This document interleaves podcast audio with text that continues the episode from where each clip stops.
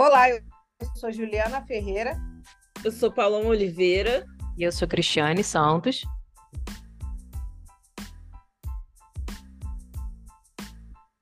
Estamos dando início a mais um episódio de Nizinga Podcast. Hoje falaremos sobre o tão polêmico termo branquitude. Não só um termo, mas também como uma ideologia e um ato político. Né? É um tema que a gente é, pode perceber através dos seus privilégios das suas reações, mas que tem seu, profunda, tem seu aprofundamento na, no seu entendimento para que a gente possa perceber e identificá-los cada vez melhor na nossa sociedade. Não tanto de forma rasa, mas também não esgotando, porque aqui o tempo é curto, né, meninas? Ju, é... começando do início e não trazendo nenhuma novidade, né? É, a gente sabe que nessa sociedade ocidental a educação, todos nós, né, e todos nós, fomos educados com a, com a visão do homem branco como vencedor.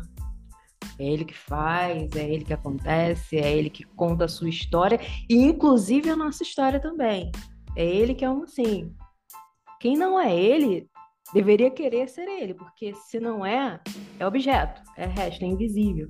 Né? Então a gente, a gente percebe e reflete como esse mundo é feito para o homem branco se sentir representado como se ele fosse padrão, né? E, e, e a partir disso, é, é, quando a gente racializa, a gente vai muito para a questão da negritude. A gente não, raciona, não racializa o branco. Porque para a gente falar do privilégio, para que esse privilégio não seja mais naturalizado, a gente precisa racializar o branco também. A pauta racial tem que estar tá é é, é, é, é, tem que ter o branco também. Porque o que a gente vê e o que a gente tem visto nas últimas notícias é, é, sempre essa questão da gente ter que agir constantemente de forma estratégica. Porque um deslize, um único deslize, faz com que todo o trabalho de toda uma vida caia por água abaixo, né? É, então, e a gente sabe que, que as oportunidades, as, as portas, elas são difíceis de abrir para caramba para gente.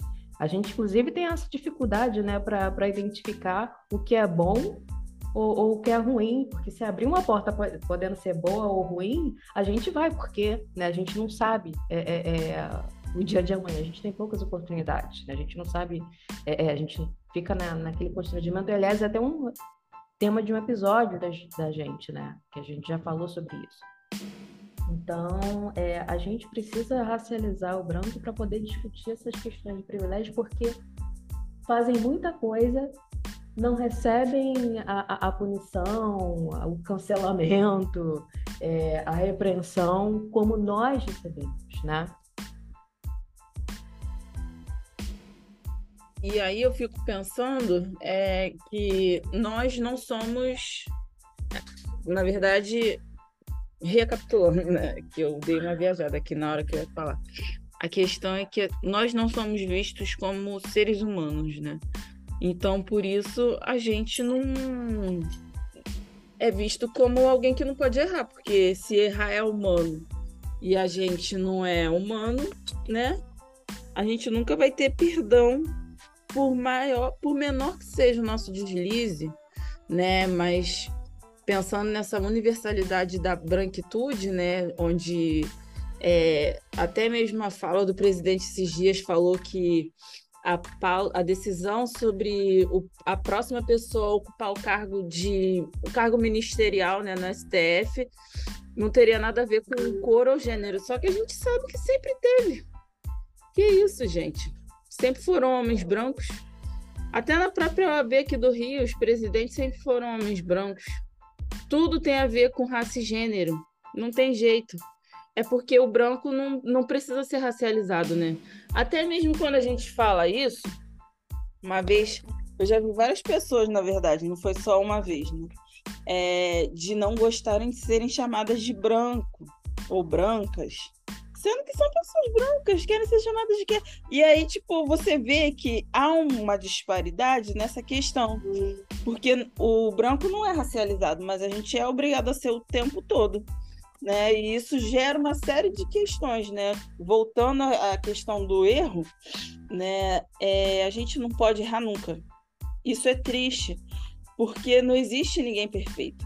E aí, enquanto uma pessoa branca pode falar e fazer o que quiser, e se der alguma merda, depois é só fazer um vídeo na, em alguma rede social chorando, que essa pessoa vai ter o perdão de todo mundo. Essa é a gestão de crise de qualquer pessoa que fala qualquer besteira, qualquer pessoa branca, né? Porque a pessoa negra que faz besteira, a gente sabe como, como acontece, né? Como que fica essa pessoa, como que deve ser para ela. Eu fico pensando na época da Carol Conká, né? Que obviamente errou, e a gente sabe também que a questão da pandemia pode ter influenciado, né? Porque ninguém estava bem.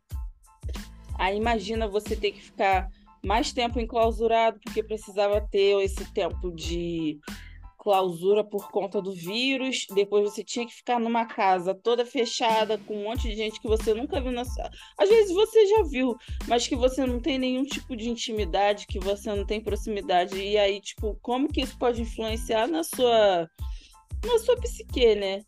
Mas foi uma pessoa extremamente cancelada, enquanto já teve casos de homens que estupraram mulheres nesse, programa, nesse programa e não deu em nada. A gente está falando de um crime muito grave, sabe? E há uma desproporcionalidade muito grande quando é a gente que faz, né? Quando é a gente, quando somos nós, pessoas negras, os agentes dos erros, né? Complicado.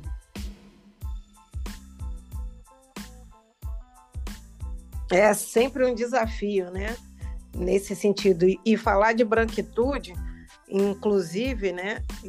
É, Para além né, da, da cor da pele, como a gente está trazendo aqui, mas também a partir de, de ideologias ou até de posições, né, de intenções, é, aí é que, que fica mais sensível ainda, né? Porque a gente sabe que são privilégios que a certeza que a gente tem que são negados a nós, pessoas negras. Então, assim, se, se a condição da branquitude, no seu privilégio, é negar a nossa, a nossa existência, os nossos valores, as nossas intenções, realmente todos os nossos movimentos eles são descartados e são sempre rechaçados, né?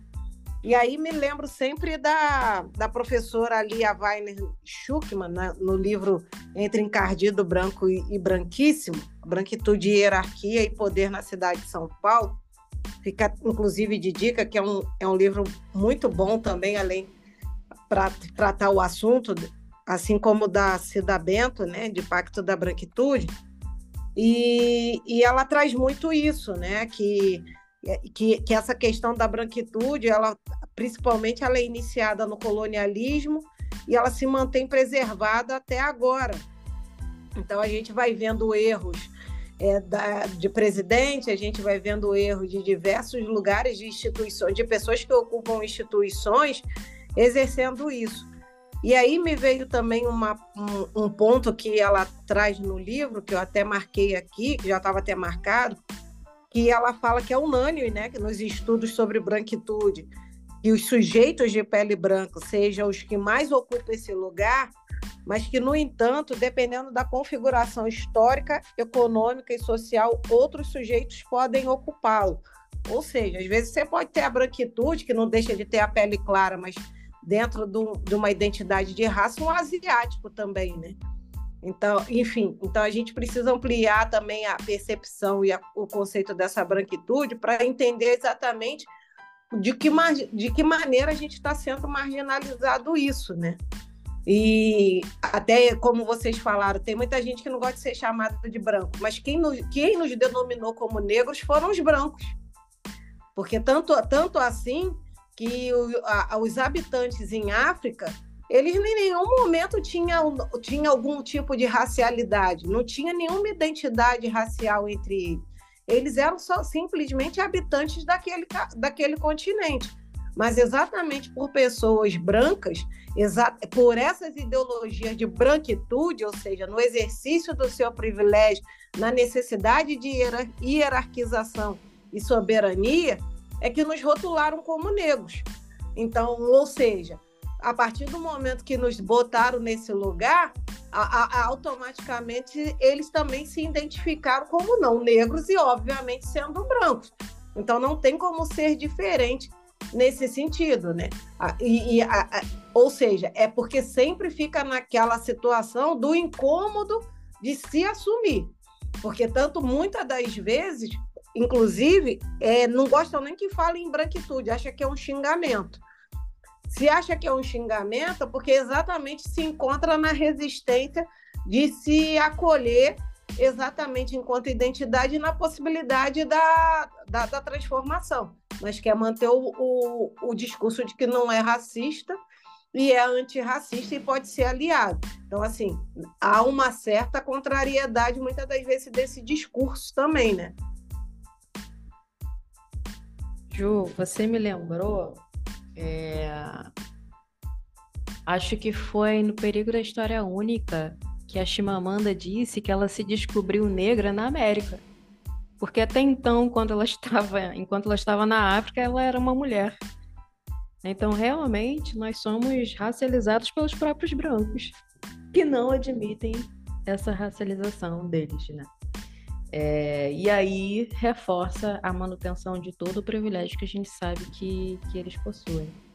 E aí, meninas, eu quero, eu quero trazer aqui um, um, episódio, não sei, acredito que eu não vou fugir do assunto, mas é, é dentro dessa, dessa visão de.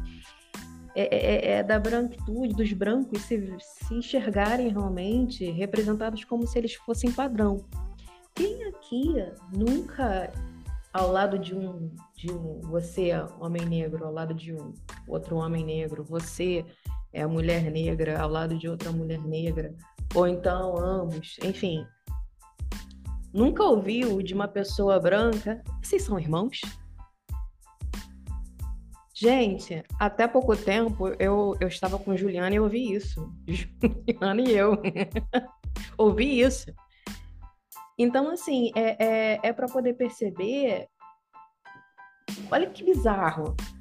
É, os nossos traços, a gente realmente é invisível e como a gente pode ser invisível num lugar que a gente é a maioria?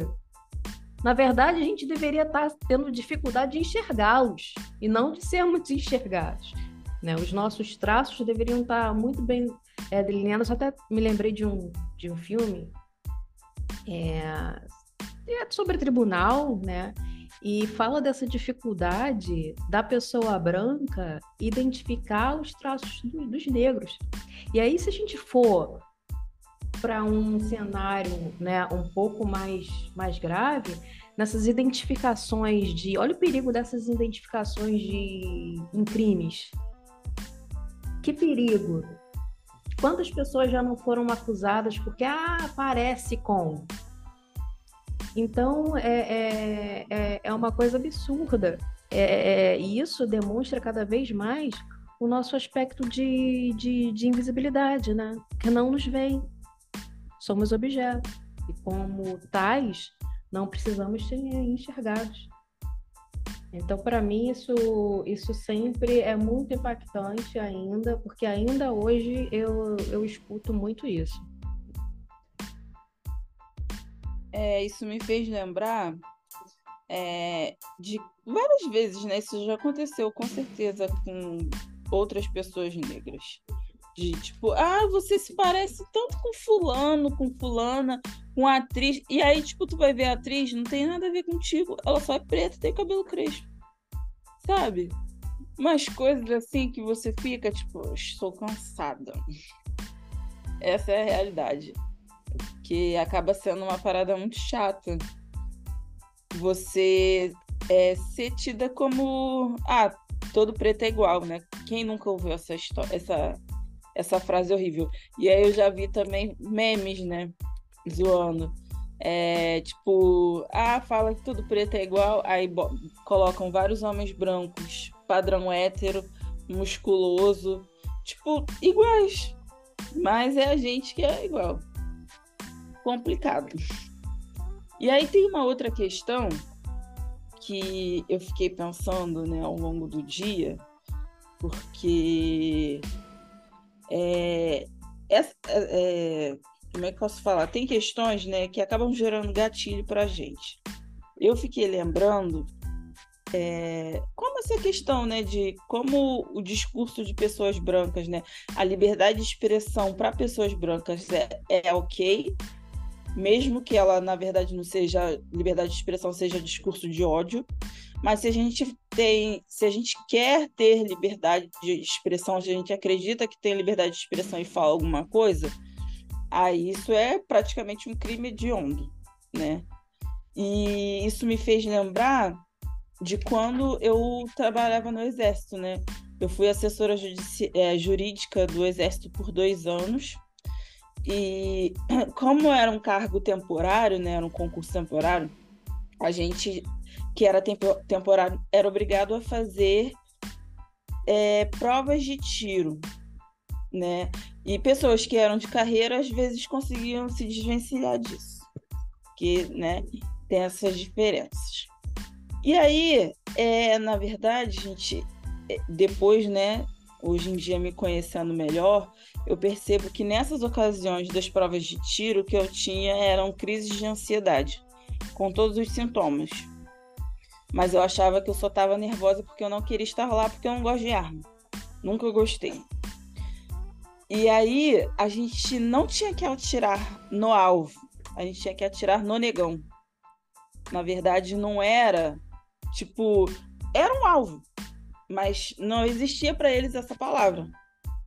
E aí a gente percebe por, o porquê da nossa sociedade ser tão racista, porque ela carrega diversas coisas depreciativas de pessoas negras, né?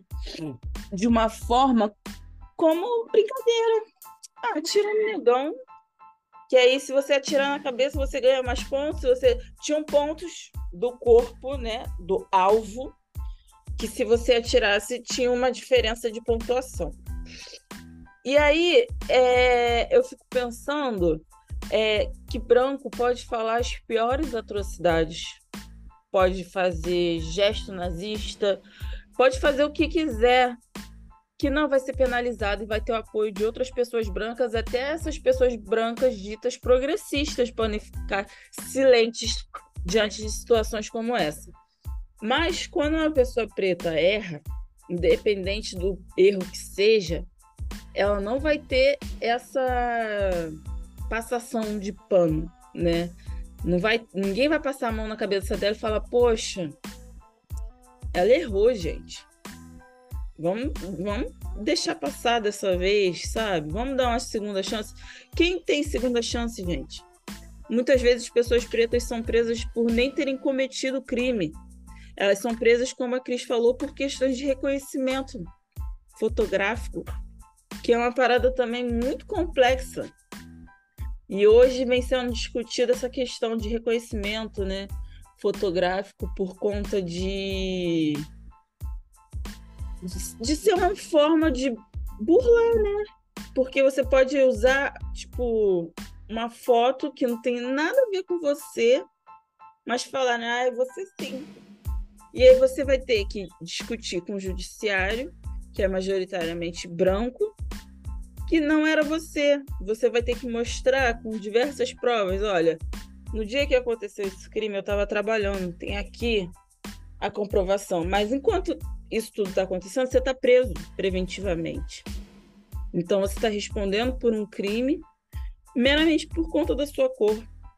Você não, não tem, né, como se fala em direito penal, não há provas de, não há indícios, é, como é que se diz? não há indícios de materialidade. Não há. É só o que, o que se pensa do. É, o que se passa na cabeça do delegado, do policial que conduziu essa pessoa, do juiz que vai decidir por essa situação. E aí a gente vai caminhando, né? Porque a gente não tem direito nem à paz. Porque toda hora a gente é atropelado por uma situação que faz com que a gente consiga até discernir de tudo que acontece ao nosso redor. Às vezes eu sinto que a gente fica num, num estado automático das coisas, porque é tanta coisa acontecendo, são tantos BOs que a gente tem que lidar, né? E a gente sendo preto e consciente, não importa se o problema foi com X, alguma pessoa que eu nunca vi na vida, a gente vai sentir da mesma forma. Porque a gente fala, cara, isso podia ser comigo, podia ser com meu irmão, com minha tia, com meu primo, sabe? É, é desolador, sabe? Tem horas que é desanimador. Mega desanimador, mega.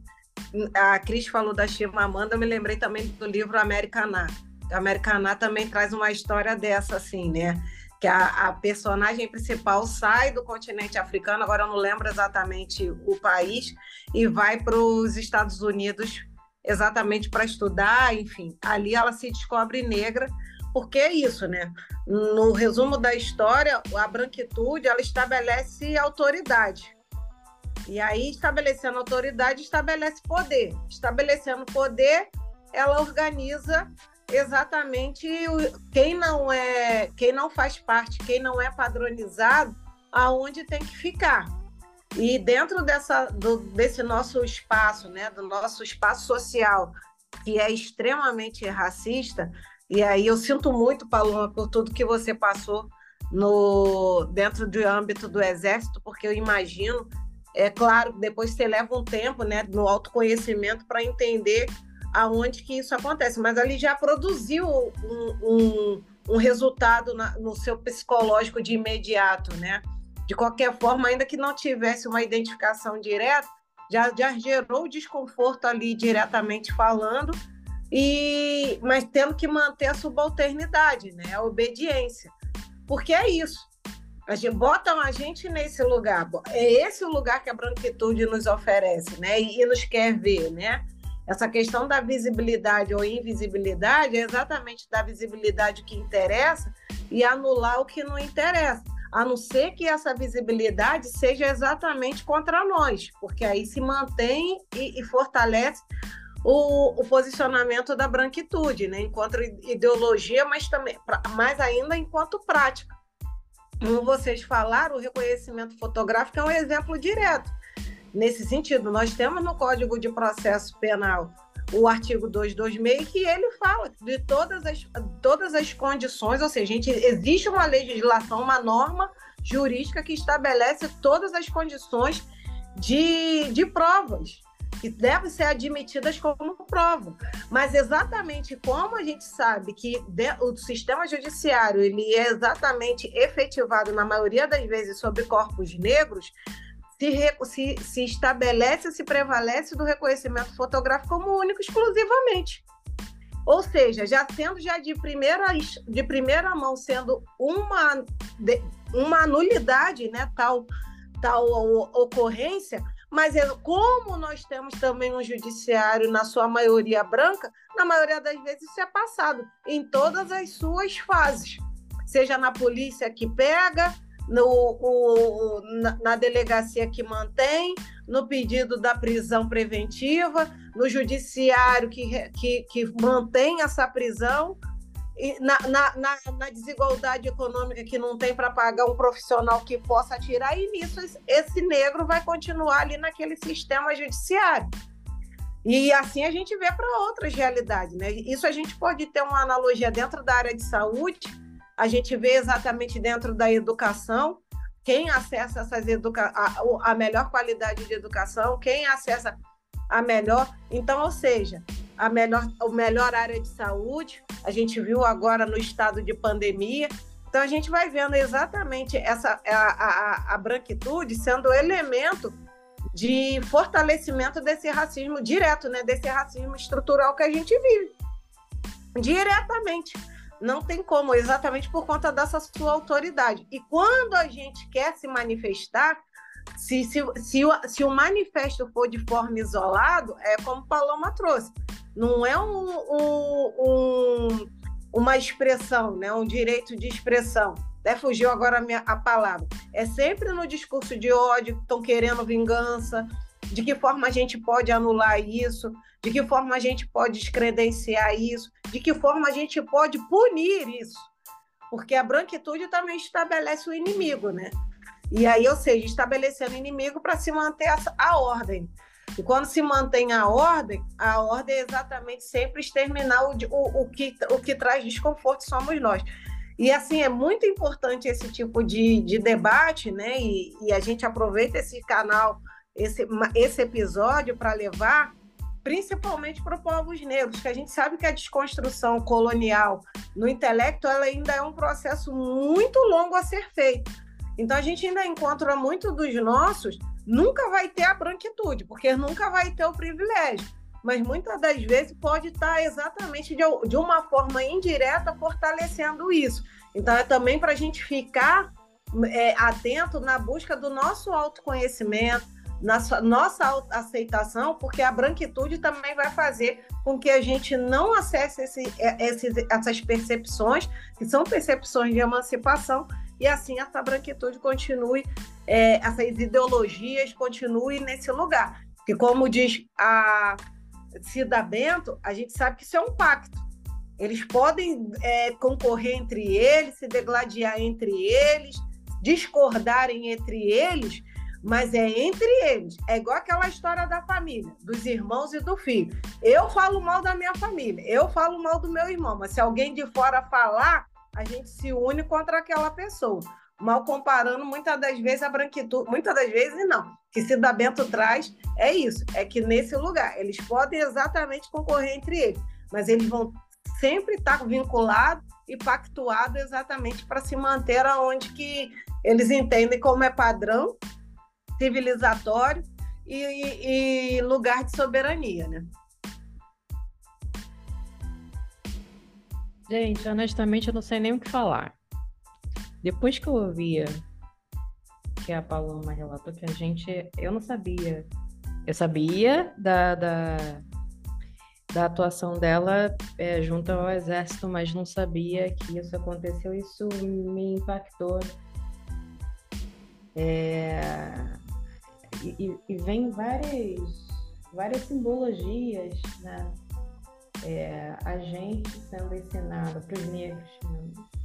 a gente sendo ensinado a se autodiar, é, o sistema se mantendo como ele é, é, é que negros são realmente corpos, desde quando nasce não, não tem direito algum, mal tem direito a estudar.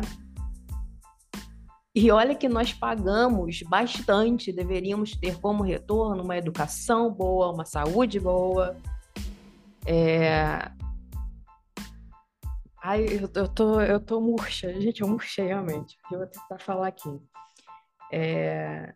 Então a gente, a gente vai crescendo com essa construção. As nossas crianças vão crescendo, nós crescemos com essa construção de que não podemos, não podemos sequer falar, não temos voz, não temos vez. O que a gente aprende sobre a gente é, é de uma condição de subalternidade. É, quando a gente olha para trás, a gente vê um grande percurso né, dos nossos dos passos, mas a gente vê que esses passos saíram de situações bem precarizadas. É, a gente chega na vida adulta, se a gente consegue, se a gente consegue chegar na faculdade, o que, que a gente não passa, o que, que a gente não escuta, as condições que a gente submete para trabalhar e estudar, a gente se alimenta mal porque trabalha trabalha distante, então não tem tempo. Não tem tempo para cozinhar direito, cozinhar uma comida boa, né, saudável, alimentação saudável, como é geralmente família branca lá de Zona Sul, que está é, é, é, é, vivendo bem, estudando bem, tendo os acessos, para depois a gente escutar que a gente não está fazendo por merecer. Esse mito da, da democracia racial. Essa coisa que se você se esforçar, mas a gente sabe para a branquitude esse se esforçar é só o privilégio ali se mantendo. O privilégio foi naturalizado como, como esse fazer por merecer, como esse mérito. A gente tem isso. E pode ser que por mais que a gente corra, a gente vai falar uma coisa bem desanimadora que a gente já sabe, mas é ruim de escutar. Por mais que a gente que a gente é, é, corra atrás, pode ser que a gente nem chegue lá. Ou então que demore muito para poder chegar. Vamos ver aí Conceição Evaristo, a fala de Conceição Evaristo, o tempo que levou. Eu, eu realmente, eu tô, eu tô agora. A gente sabe todo o cenário. Cada episódio, a gente vê que tudo é fechadinho para a gente ser penalizado, para a gente não viver. Se a gente vive, para a gente ser penalizado, é, para a gente ser incriminado. Temos aí a polícia sendo educada. A Paloma deu um grande exemplo aí sobre o exército. A polícia sendo educada para serem os cachorros que vão avançar em cima dos negros. É, aí a gente vai para um judiciário que corrobora tudo isso. E a gente vai vendo cada decisão, uma mais grotesca que a outra. Então, assim, o cenário, o cenário é cruel. Eu, eu ia, eu estava pretendendo finalizar, como, como quase sempre, né, de, de falar sobre, sobre a, saúde mental, mas, gente, a nossa saúde física não está nem sendo garantida. Então, realmente, é, é, é uma coisa muito desanimadora e e eu só o, o, o, acalento que dá no coração é saber que a gente tem a gente, que é uma rede. Ai, gente, me deu uma, uma, um embargo na voz porque realmente é, é muito doído. Vem várias coisas que a gente passa é, e é tudo muito doído. Mas enfim, ainda bem que eu tenho aqui as meninas. Eu espero que você que esteja escutando a gente, exatamente, espero que a gente, que vocês aí que estejam escutando a gente, tenha também a sua rede, se apoie, converse, não guarde para si nada, nada. Gente, se vocês não tiverem com quem falar, joga uma mensagem lá no Mizinga Podcast, arroba, aqui, até esqueci perfil no nosso Instagram. É arroba Nizinga Podcast. Acabei de falar, Nizinga Podcast. Fala com a gente, compartilha com a gente. Não passa, não passa sozinho, porque às vezes a gente passa sozinho, né? Acreditando que devemos ser uma rocha. Né? A, gente, a gente compra essa, essa coisa que foi, foi vendida só pra gente pra gente se deteriorar cada vez mais. Então não compre isso mais. Não aceite mais isso compartilhe, cuide-se. É, é, o pouquinho que você pode fazer por você, faça. Né? Ah, eu só posso ver aqui um, um seriado hoje. É isso. É, é, isso que vai te distrair? É isso que vai te manter em pé? Vai lá e faça. Ah, eu vou fazer aquele curso. Ah, mas será que é que é fora da minha área, faça, vai lá, pode fazer, consegue fazer, vai lá e faça. Faça a coisa por você, porque a fazer por você você está fazendo por nós. É, é, é, isso, gente. Não gosto de finalizar com isso, mas é, é isso. Eu acho importante também para gente é, buscar, por mais difícil que seja, porque a gente sabe que a gente é moído todo dia, né? Com diversos tipos de notícias ruins contra o nosso povo.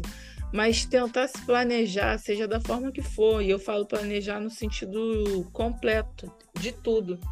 Não falo, eu tô falando de planejamento econômico, planejamento de futuro, planejamento tipo, ah, eu quero fazer um curso, como a Cris falou, né? Eu acho que é muito importante a gente ter isso em mente porque hoje, durante a reunião de trabalho, né, uma colega falou um negócio que eu fiquei pensando, né, que ela estava fazendo um, um, projeto, né, é, junto com outros colegas lá do, da equipe, com crianças de uma escola pública lá perto da favela do Kelsons, que é perto da Penha, salvo engano.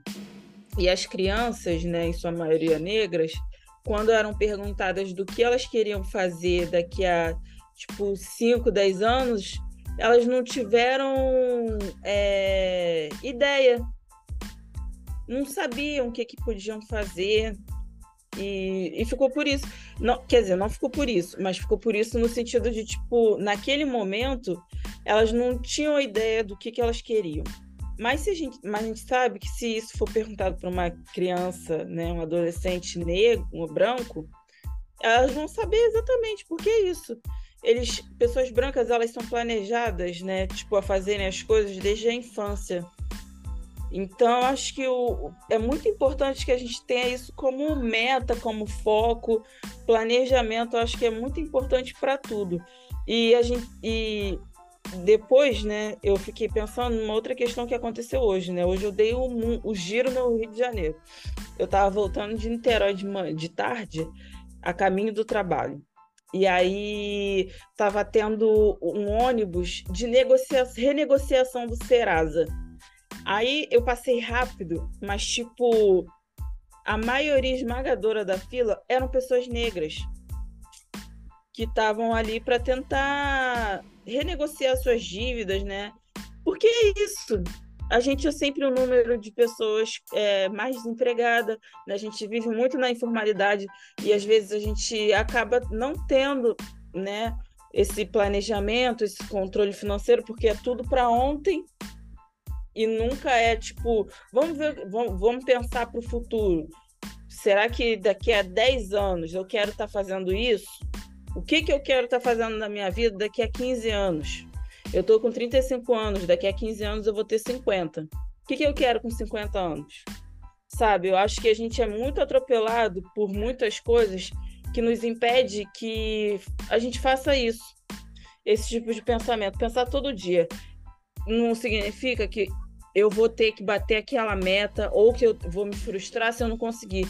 Mas é a gente começar a gente ter isso como meta, porque a partir do momento que você coloca ali na sua cabeça, né, eu vou me planejar para fazer X coisa, você começa a desenhar isso na sua mente a, até o momento de você colocar isso em prática. Eu acho que isso é muito importante para que a gente possa ter uma vida minimamente é, tranquila, né? Eu acho que é isso. Planejamento. Meninas, é isso, né? Pegando aí a fala da Cris, Cris, em primeiro lugar, sinta-se acolhida, porque é, as coisas atravessam a gente no nosso emocional, no nosso sentido, de uma forma muito grande e a gente é atravessado todo instante, né? E eu concordo com Paloma quando fala da ordem de planejamento, e finalizo porque é pelo como eu comecei, porque a branquitude para mim é um ato político que tem um impacto direto na vida da gente em todas as camadas. Então a gente entender é, todas, as, todas as munições que nos alcançam, e a branquitude é uma delas, dentro do, desse, desse chapéu, desse guarda-chuva que é o racismo, é a gente também criar as estratégias, né? É palavra recorrente, mas é isso. A gente criar estratégias de sobrevivência, porque é um ato político ativo e de grande impacto na, na, em nossas vidas para a gente poder pensar. E, eu, e agora eu que me senti bem atravessada com o relato da Paloma, porque você vê criança sem sonhar, é você ver um mundo sem futuro. Enfim, mas vamos seguindo, que bom que a gente tem a gente, e só na fala isso já dá um certo alívio pra, e um gás também para a gente continuar. Obrigado, gente. Bom dia, boa tarde, boa noite para todos que estão nos ouvindo. É isso. Beijo para todos, todas e todos. Tchau. Tchau, tchau.